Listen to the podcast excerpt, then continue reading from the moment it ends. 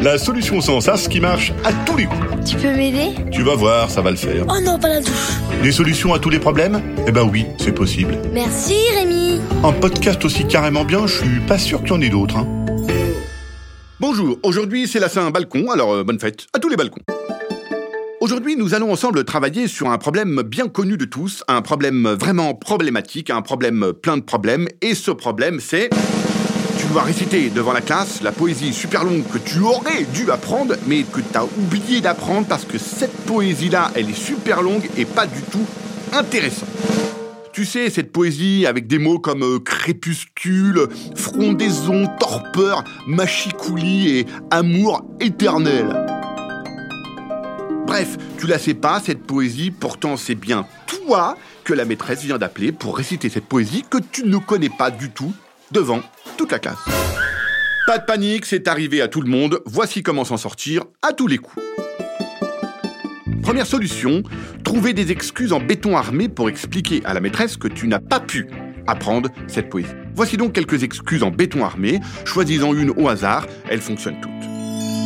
Au moment où la maîtresse t'appelle au tableau, respire un grand coup et tu dis Hier soir, j'ai découvert que mon chat connaissait par cœur la table de 7. Et j'ai passé des heures à l'inscrire au concours international des chats qui connaissent les tables de multiplication par cœur. Ou alors, avec mes parents, on s'est rendu compte que quand je prononce les mots crépuscule, frondaison, torpeur, machicoulis et amour éternel, ça me fait ça me fait vomir. On a mis du temps à comprendre, mais les, mais les médecins ont dit que c'était pas grave et que je devais jamais prononcer ces mots avant mon opération de la langue.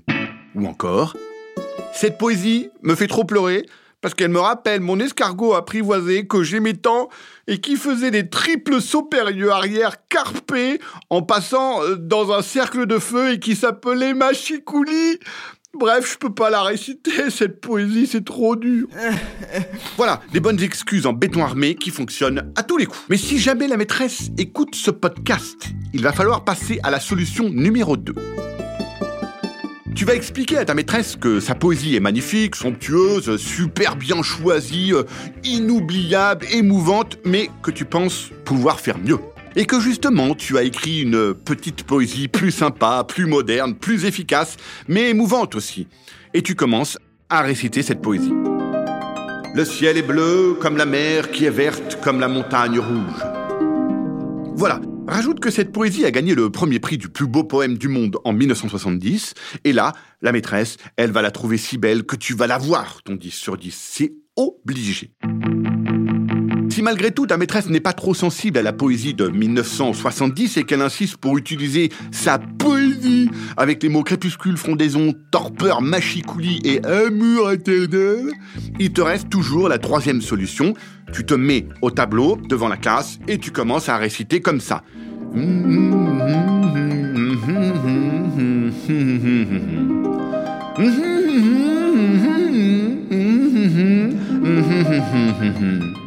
Bon, la maîtresse va te demander si tu te fiches pas un peu d'elle, mais toi tu lui expliques Maîtresse, j'ai juste eu le temps d'apprendre l'air, j'ai pas encore appris les paroles. Là, c'est sûr, la maîtresse, elle va te mettre un 10 sur 10 parce que c'est déjà pas mal de savoir l'air d'une poésie. Bon allez, on se dit à la semaine prochaine, bonne poésie à tous, et merci qui? Merci Rémi Un podcast original Billy de Cast. Eh, psst, eh, tu sais que toi aussi tu peux m'aider C'est super simple. Il suffit de t'abonner à ce podcast. C'est gratuit. Il suffit de cliquer sur l'icône d'abonnement. Tu peux aussi mettre des super notes, des cœurs, des étoiles et des commentaires sympas sur toutes les plateformes de podcast. Et là, c'est moi qui dis merci qui? Merci toi